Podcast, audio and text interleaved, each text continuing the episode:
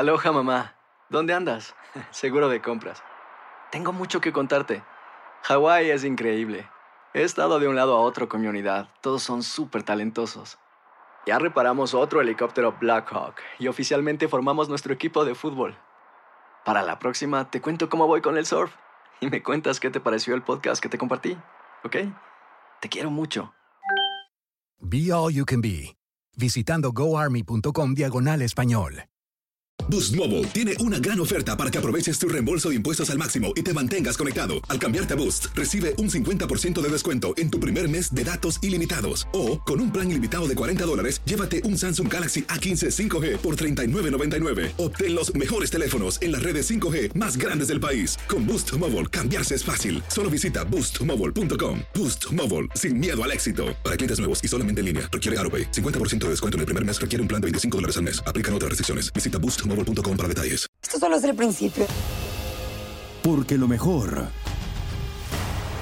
Esto no se va a quedar así. lo más impactante, ¿Por qué?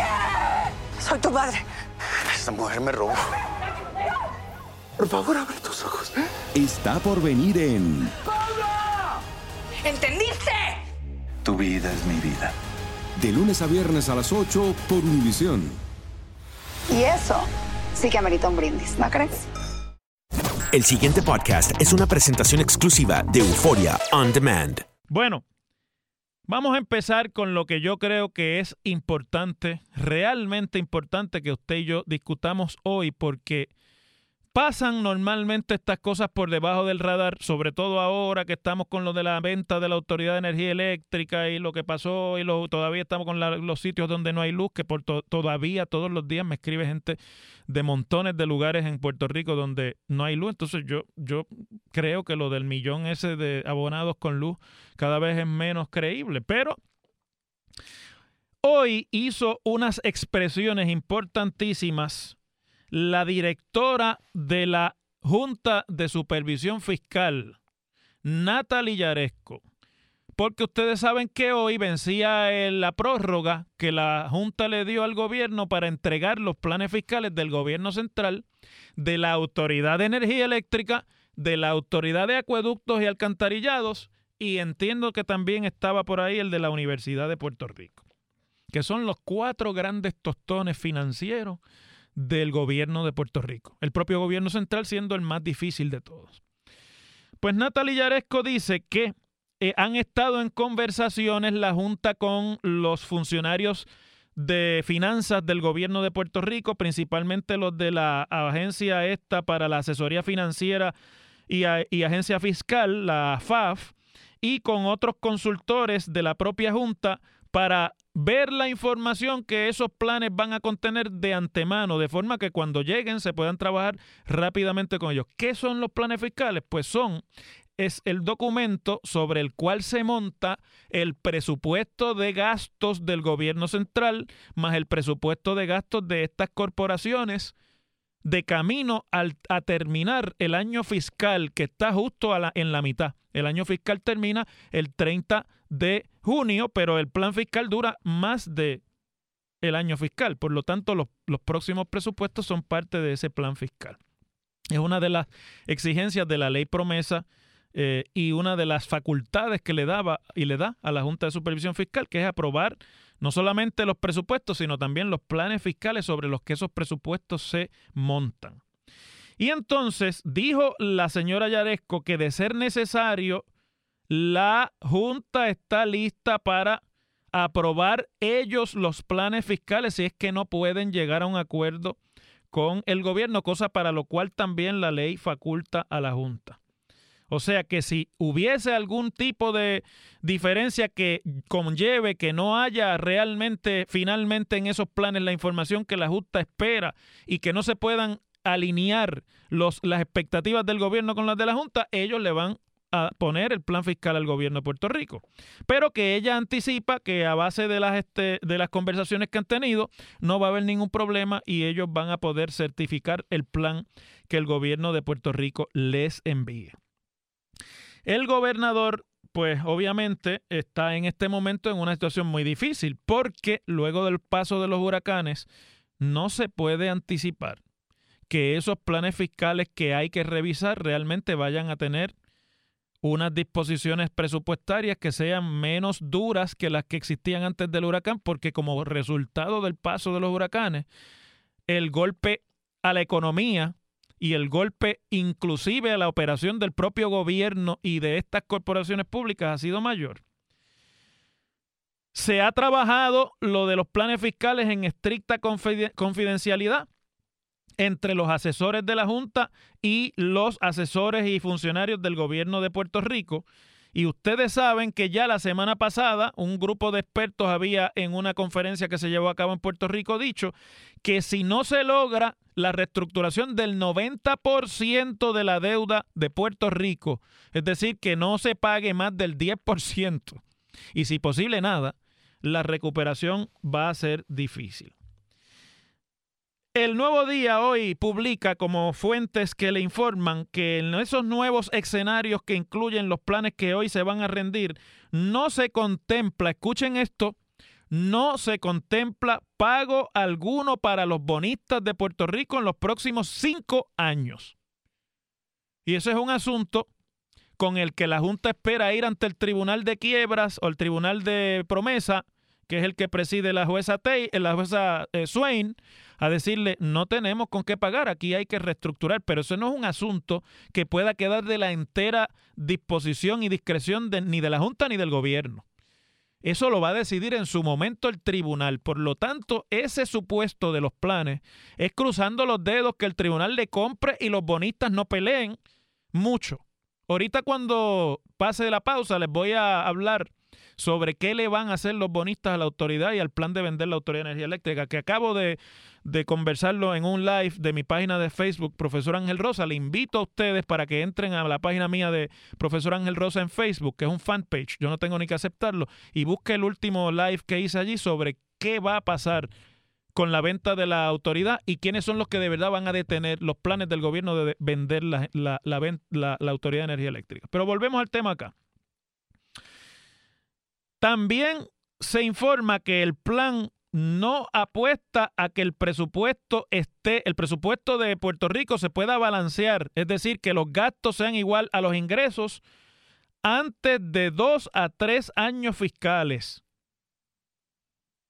como contemplaba el documento anterior antes del paso de los huracanes. Es decir, que ahora en vez de dos a tres años para balancear el presupuesto es más tiempo. Lo que eso quiere decir, mis queridos amigos, para que lo entendamos en español, porque aquí las cosas como son siempre, no importa por dónde haya que disparar. Lo importante para mí no es que usted piense que yo sé. Yo con lo que sé me basta. Lo importante para mí es que usted entienda lo que yo estoy tratando de explicar, porque este es mi labor aquí. Lo que está diciendo Natalie Yaresco, en palabras mm, bastante someras, pero no muy difíciles de entender, es que el periodo de austeridad va a ser aún más largo de lo que se preveía antes y que nosotros vamos a tener que recortar gastos, eliminar gastos del presupuesto mucho más profundamente de lo que en el plan aquel que contenía la reducción de jornada y todo lo que estuvo en disputa justo antes del, del huracán se anticipaba. Dice la señora Yaresco, desde mi perspectiva, un plan fiscal no solo busca servir como base para un plan de ajuste de deudas, sino que en este momento hay otras cosas más urgentes que se necesitan en el plan fiscal, además de enfocarse en el plan de ajuste de la deuda. Indudablemente los fondos federales darán un impulso a la economía independientemente de cuánto recibamos, pero ese impulso será, escuchen, porque aquí está todo sobre la mesa, de corta vida a menos que tomemos las medidas para reestructurar la competitividad. Traducción al español sencillo. A menos de que privaticemos todo lo que se pueda privatizar y a menos que resolvamos el problema de gastos. Y el problema de gastos se resuelve, mis queridos amigos, poniendo al país en un plan de austeridad aún más doloroso del que desde ahora ya estamos sufriendo. Según Yaresco, Puerto Rico la citan diciendo no debe esperar más tiempo para implementar reformas estructurales que necesita. Y explicó, por ejemplo, que con la reforma contributiva federal ya Puerto Rico no tiene elementos distintivos para competir con otros países. Nos pasaron por la piedra. Esa es la realidad. Entonces dice, tenemos que trabajar en una reforma a la salud, en una reforma de la educación, para que el sistema educativo público tenga mejores resultados. Traducción, hay que sacar gente de la reforma de salud, hay que reducir los gastos, hay que cortar el gasto de esa reforma de salud y hay que poner en cintura de gastos al Departamento de Educación. Y termina el artículo diciendo, y la voy a citar porque esto es fundamental para lo que quiero comunicarle.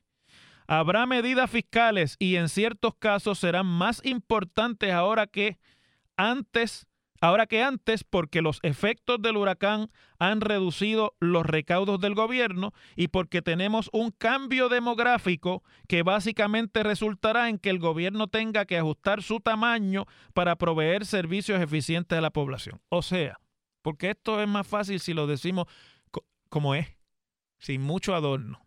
Se ha ido mucha gente y el país tiene ahora menos recursos para sostener lo que ahora está sosteniendo. Los huracanes pasaron y dejaron en la ruina mucha de la infraestructura que el país necesitaba para competir. La reforma contributiva le pasó por encima a Puerto Rico y destruyó lo poquito que le quedaba para competir con otras jurisdicciones foráneas en el mundo por la atracción de capital y creación de empleos. Y hay menos estudiantes en el sistema público de enseñanza, muchísimos menos, y hay demasiada gente y muchos gastos en el sistema de salud del gobierno. Agárreme esa gata por el rabo. Yo creo que no hay que ser muy analista ni hay que ser muy economista para entender lo que está diciendo en so many words esta señora. Lo que a mí me parece importante aquí y lo que yo creo que con esto terminaría yo el comentario para dar paso al próximo tema es si de verdad ese es el ánimo de los documentos que va a someter hoy el gobierno de Puerto Rico ante la Junta. Porque lo que está haciendo Natalia Yaresco es dándole el mapa de ruta y diciéndole al gobierno, las decisiones que te vamos a poner a tomar son decisiones difíciles y son antipolíticas. Y tú vas a tener que votar gente. Y vas a tener que sacar gente del plan de salud. Y vas a tener que votar maestros. Escúchenme bien.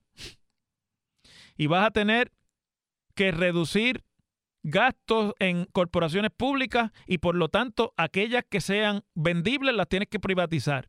Y de lo contrario, el Congreso no te va a dar dinero. Y si nosotros tenemos que ir al Congreso a ayudarte, tiene que ser así, como nosotros decimos. Yo creo que eso está bastante clarito en cómo lo está diciendo Natalia Yaresco y quería compartir esto con ustedes porque aquellos de ustedes que habían puesto la esperanza en que iban a venir una purrucha de chavos como resultado de la ayuda federal, no va a llegar la purrucha de chavos. Van a llegar dinero, pero no es suficiente para el problema fiscal que Puerto Rico tiene. Y aquellos de ustedes que pensaban que a partir de este momento la historia cambiaba y que nunca íbamos a, eh, íbamos a tener que experimentar el cuento de la austeridad que la Junta le quiso imponer desde el principio a Puerto Rico y que se vio interrumpida por las emergencias nacionales, pues la Junta empieza el año retomando eso. Y parece ser, por lo menos según dice Natalia Yaresco, que eso lo retoman de la mano y, de y en común acuerdo con el gobierno de Puerto Rico. Veremos a ver qué es lo que dicen los planes que hoy se sometan. Así se bate el cobre en la realidad, en la nueva realidad económica y fiscal puertorriqueña. En WKAQ se abre el aula del profesor Ángel Rosa. Conoce de primera mano cómo se bate el cobre en la política. Las cosas como son. Profesor Ángel Rosa en WKAQ. Bueno, uno que ayer volvió nuevamente a la carga sobre la credibilidad del gobernador Ricardo Rosselló directamente. El gobernador tiene un problema grave de credibilidad en el Congreso de los Estados Unidos. Y la pérdida de credibilidad del gobernador ha ya tenido efecto sobre la respuesta de las agencias federales en términos de los recursos disponibles para la recuperación de Puerto Rico después de los huracanes. Eso yo creo que no se puede negar. El otro día alguien me peleaba por el inbox de la página de Facebook de profesor Ángel Rosa y me decía que porque yo no reconozco que en la pasada administración también no, eh, no había credibilidad que el problema de credibilidad viene desde entonces, pero si es que yo lo he reconocido mil veces. O sea, en la pasada administración el problema fundamental que se tenía era el el de los estados financieros. Cada vez que iban a Washington, allá le contestaban, ¿dónde están los estados? Ah, los estamos haciendo, pero es que no nos lo entregan los contables, las firmas de contabilidad. Bueno, pero hasta que no haya realmente un estado financiero confiable, yo no te puedo ayudar. Y volvían otra vez para acá y el lío. O sea que yo no estoy adscribiendo eso a que es nuevo. Pero lo que sí es que mi, mi, función como analista es decirle a ustedes las cosas como son. El gobernador no tiene, en su primer año en la administración, ha perdido la credibilidad en el Congreso de los Estados Unidos. Y con él su administración, por todo lo que sucedió, inclusive todo el contrato de Whitefish y todo lo demás, pero por todo lo que venía pasando desde antes. Y como resultado de la derrota del gobierno de, en su iniciativa por tratar de salvar los beneficios de las corporaciones foráneas en Puerto Rico durante la aprobación de la reforma contributiva y de que el gobernador se quedó solo, no solamente en su partido político, sino también allá en el Congreso, nadie le tiró la mano. Y los líderes del PNP lo abandonaron absolutamente en esa lucha, lo dejaron solo porque era una lucha antipática para la estadidad.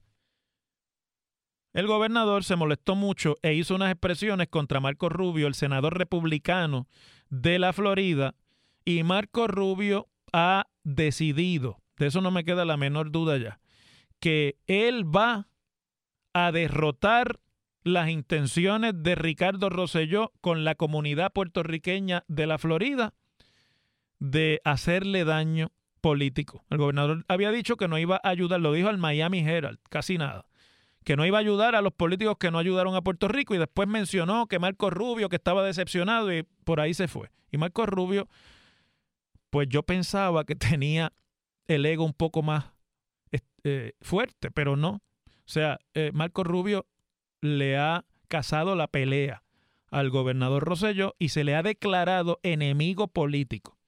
Esto como resultado de que el gobernador lo quiere, le quiere afectar políticamente sus posibilidades de respaldo entre la comunidad puertorriqueña en la Florida. Y eso para un político, cuando usted le dice a un político que usted va a ir contra sus votos, eso es lo mismo que mencionarle su progenitora y toda su progenie, toda la familia. y no digo lo que iba a decir porque no se puede decir por radio. Pero ustedes se lo pueden imaginar. Y Marco Rubio ayer le disparó al gobernador y le, en una especie de misiva pidiéndole que precise cuánto dinero tiene en caja el Departamento de Hacienda y que esa información hasta que no esté clara eh, no le va a permitir a él ayudarle en el Senado y presionar a favor de nuevas asignaciones para mitigar daños causados por el huracán María en Puerto Rico. Le está devolviendo la bola, está diciendo no te puedo ayudar por culpa tuya. Porque ustedes no tienen el juego claro allá. No es porque yo no quiera ayudar, es que ustedes no saben lo que están haciendo. Esto es un golpe fuerte. Porque es en el mismo momento en que se estaba dando la discusión sobre si hay o no liquidez en el gobierno de Puerto Rico y si el préstamo federal de ayuda se tenía que desembolsar o no a base de los números sobre la liquidez del gobierno de Puerto Rico. El gobierno lleva dos semanas tragando agua tratando de demostrar que no tiene liquidez. Mientras que las agencias federales llevan dos semanas diciéndole al gobierno, no te creo, tienes dinero y lo estás escondiendo.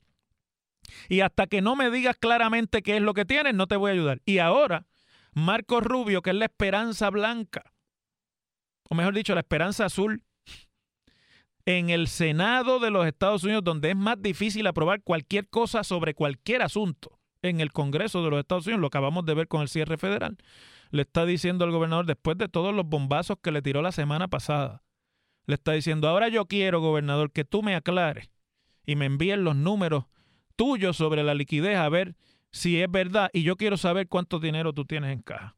Y dice, le solicito respetuosamente que brinde a mi oficina información adicional que sería útil para abordar las inquietudes de mis colegas en el Congreso. Esta información crítica ayudará los esfuerzos que tengo en curso para asegurar un alivio adicional para Puerto Rico en el proyecto de asignaciones suplementarias para atender desastres. O sea, la raya está tirada. Si esto fracasa es porque usted no suplió la información, señor gobernador. Eso es lo que está diciendo Marco Rubio. Si no le consigo la ayuda es porque ustedes no pueden decirnos a nosotros cuánto necesitan. Y a mí me parece interesante que esto sale justo en el momento en el que en Puerto Rico se está discutiendo, no lo quiero dejar fuera porque me parece que es algo que tenemos que buscar aquí, qué pasó ahí. Se está discutiendo en el mismo momento que la Corporación para la Difusión Pública, la WIPR Televisión, el Canal 6, compró una transmisión de televisión sobre unas fiestas de la calle San Sebastián que celebran en Miami por una cantidad determinada de fondos. Ellos dicen que fue que fue un regalo porque eso lo que le costó fueron 40 mil pesos y que eso vale mucho más. Bueno, pero si vale mucho más, porque no se lo paga otra gente? ¿Verdad? ¿O es que querían regalar ese dinero? Y entonces no hay información sobre el contrato, no lo puede proveer la Corporación de la Difusión Pública, porque pues no lo tenían disponible, el funcionario faltó, el que tenía ya se había ido del trabajo a la hora de buscarle ese documento a la prensa. ¿Mm? Transparencia. Y resulta que la transmisión, no transmitieron las calles San Sebastián de acá, transmitieron las de Miami. Y en Miami la fiesta parecía de una un mitin de reelección al gobernador. Hasta apoyos hubo públicamente en Tarima a la reelección del gobernador. O sea que aquí hay una campaña trabada en la Florida del gobernador por fortalecer su imagen para cuando tenga que pasarle factura a los políticos de la Florida, entre ellos Marcos Rubio, que hasta una transmisión de televisión han pagado con la Corporación Pública de Televisión de Puerto Rico para que se levantase así la imagen del gobernador, entendiéndose que la, la, comunidad puertorriqueña de la Florida está mucho más cercana a lo que pasa en Puerto Rico y está mucho más pendiente. Es una experiencia que yo creo que todos hemos tenido. La gente que está en la Florida es como si estuvieran en Puerto Rico, oyen radio de Puerto Rico, ven televisión de Puerto Rico, consumen los productos de Puerto Rico, leen la prensa de Puerto Rico. Es, es bien distinto al comportamiento de otras diásporas en otras partes de los Estados Unidos. Entonces, pues, por ahí va un proyecto con, con, inversión de la Corporación de Difusión Pública, que supuestamente está todo en quiebra en Puerto Rico, pero le metieron unos chavitos a una transmisión de televisión donde en la tarima la gente hacía público respaldo de la, de la reelección del gobernador. Si esto fuera en época electoral, venía una multa. Pero como pues, no hay veda. Y esa misma semana en la que el gobernador hasta una transmisión de televisión pagan para tratar de fortalecer su presencia en la comunidad de la Florida, donde vive casi un millón de puertorriqueños, el senador Marco Rubio identifica como buen político, este es un hombre que corrió frente a Donald Trump por la nominación de la presidencia de los Estados Unidos y siendo inmigrante latino hizo un buen papel. Y hoy día mucha gente piensa que hubiese sido mejor que él fuera el candidato, que fuera Donald Trump, pero claro, solo no es una cuestión subjetiva, porque pues no salió. Es como decir que si mi abuelito hubiese tenido manubrio, hubiese sido bicicleta, pero no lo tenía, era, mi abuela. Marco Rubio identifica perfectamente cuál es la debilidad grande que tiene el gobernador, que es su credibilidad y la credibilidad de su administración, y le abre fuego directamente. Esto va a tener obviamente una repercusión en la Florida es el gobernador de Puerto Rico versus Marco Rubio. Es la credibilidad del gobierno de Puerto Rico versus la credibilidad de Marco Rubio. Es la credibilidad de las agencias de Puerto Rico versus la credibilidad de los comités congresionales. De eso es que se trata. Y ahí va trabada la pelea. Por ahí es que jumea. Este es un golpe mortal y lo que más me parece a mí que es evidente aquí, porque Marco Rubio es un aliado de la comisionada Jennifer González es el aliado principal de Jennifer González en el Senado y además es el candidato que ella respaldó como presidenta del Partido Republicano aquí en Puerto Rico durante las primarias presidenciales. Y creo que ganó Marco Rubio aquí. Lo que más me llama la atención de, esta, de estas expresiones de ayer por la tarde de Marco Rubio es que no va a dejar tranquilo ni va a dejar descansar a Ricardo Rosselló. Le ha cazado la pelea y cada vez que lo pueda coger, le va a meter un bombazo. Cada vez que se presenta una debilidad, se la va a señalar y le va a hacer la vida de cuadritos. Va a estarlo, mire, eso se, le llama, eso se llama respirándole en la nuca lo que queda de cuatrenio. Así que veremos quién de los dos sale más fuerte aquí. El pasado podcast fue una presentación exclusiva de Euphoria On Demand. Para escuchar otros episodios de este y otros podcasts, visítanos en euphoriaondemand.com. Aloha mamá, ¿dónde andas? Seguro de compras. Tengo mucho que contarte. Hawái es increíble. He estado de un lado a otro con mi unidad. Todos son súper talentosos. Ya reparamos otro helicóptero Blackhawk y oficialmente formamos nuestro equipo de fútbol. Para la próxima te cuento cómo voy con el surf y me cuentas qué te pareció el podcast que te compartí, ¿ok? Te quiero mucho. Be All You Can Be, visitando goarmy.com diagonal español. Boost Mobile tiene una gran oferta para que aproveches tu reembolso de impuestos al máximo y te mantengas conectado. Al cambiarte a Boost, recibe un 50% de descuento en tu primer mes de datos ilimitados. O, con un plan ilimitado de 40 dólares, llévate un Samsung Galaxy A15 5G por $39.99. Obtén los mejores teléfonos en las redes 5G más grandes del país. Con Boost Mobile, cambiarse es fácil. Solo visita boostmobile.com. Boost Mobile, sin miedo al éxito. Para clientes nuevos y solamente en línea, requiere AroPay. 50% de descuento en el primer mes requiere un plan de 25 dólares al mes. Aplican otras restricciones. Visita boostmobile.com para detalles. Familia querida de Univisión, aquí Lucero para decirles que no se pueden perder el gallo de oro. Lunes a viernes a las 9 por Univisión.